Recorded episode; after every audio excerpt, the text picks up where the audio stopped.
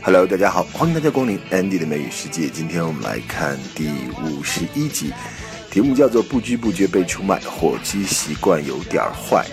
首先，我们来看第一个对话当中，Chandler 和 Joey 的谈话当中讲到了 “sell somebody out”，因为 Joey 呢他的胳膊摔断了，他想啊骗这个 Doctor，希望他相信说胳膊自己脱臼的，但事实上 Chandler 呢揭穿了他，所以呢他就说 Chandler sell me out。sold me out, sell somebody out 等于 betray someone, betray somebody，出卖某人。当然，他希望 Doctor 可以 buy the story。buy the story 不是说买故事，就是相信这个故事。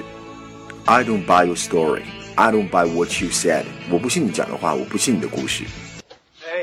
Hey, hey. Oh, is it broken? No, I'm gonna wear this thing for a couple of weeks. Did you tell the doctor you did it jumping up and down on your bed? No.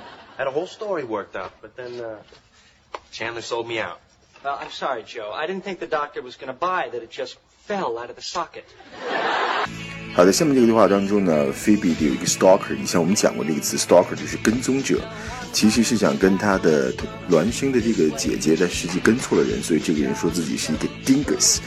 dingus 本身指的是这个小玩意儿啊，精巧的一个小装置。但是在口语里也可以指做错事的人、做蠢事的人。Dinkus，这个人就说了，I'm such a dinkus，太蠢了。That's it. No. Hey, you, J. Crew guy. Yeah. Why have you been following me? I mean, all week long, everywhere I look, there's you. You wouldn't return my calls. You sent back my letters. What? One more chance, Ursula, please. Oh. Oh. Oh, well, this is awkward. Um, yeah, you want Ursula, and I'm Phoebe. Twin sisters. Seriously. Oh, that's great. I'm stalking the wrong woman. I am such a genius. 好，下面也算不上一个对话了。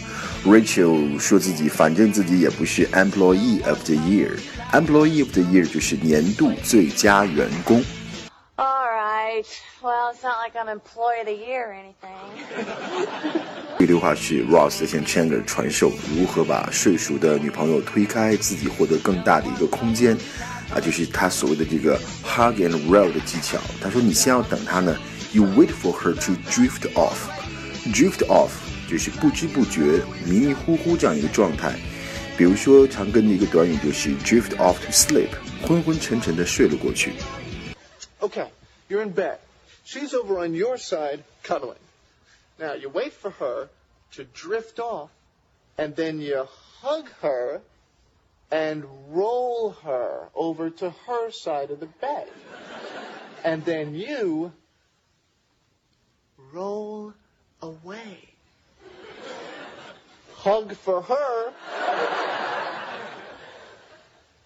Roll for you.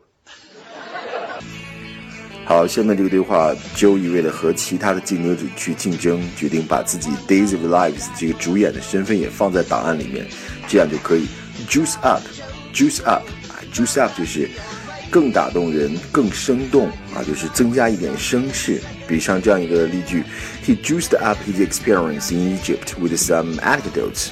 他讲了一些这个趣闻轶事，让他这个埃及之旅呢变得更有意思了。Honey, it is pretty competitive. I mean, I've got an actual rocket scientist here. Maybe I should call this place and get him to put my Days of Our Lives gig on here. You know, juice this puppy up a little. 好，最后一个短语是 cold turkey。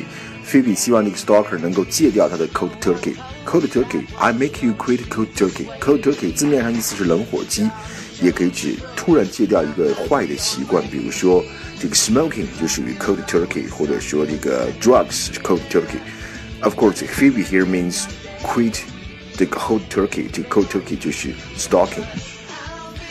I'm sorry. I'm sorry. I tried to stop, but I couldn't. I'm so pathetic. No, no, it's not your fault. No, it's partly my fault. Because I made you quit cold turkey. No. Okay, well, I mean, I can't date you anymore because you're, you know, wow. but, um, but I will definitely, definitely help you get over my sister. Okay? Just stop me for a while, huh? and, and, and I'll be like an Ursula patch. Uh, I don't know. Yeah, just, okay, look, I'm going. Um, come on. Ooh, ooh, behind the pillar. Ooh, which way am I gonna go? 好，这就是今天的 Andy 的美语世界漫谈老友记的第五十一集。那我们下期再见，拜拜。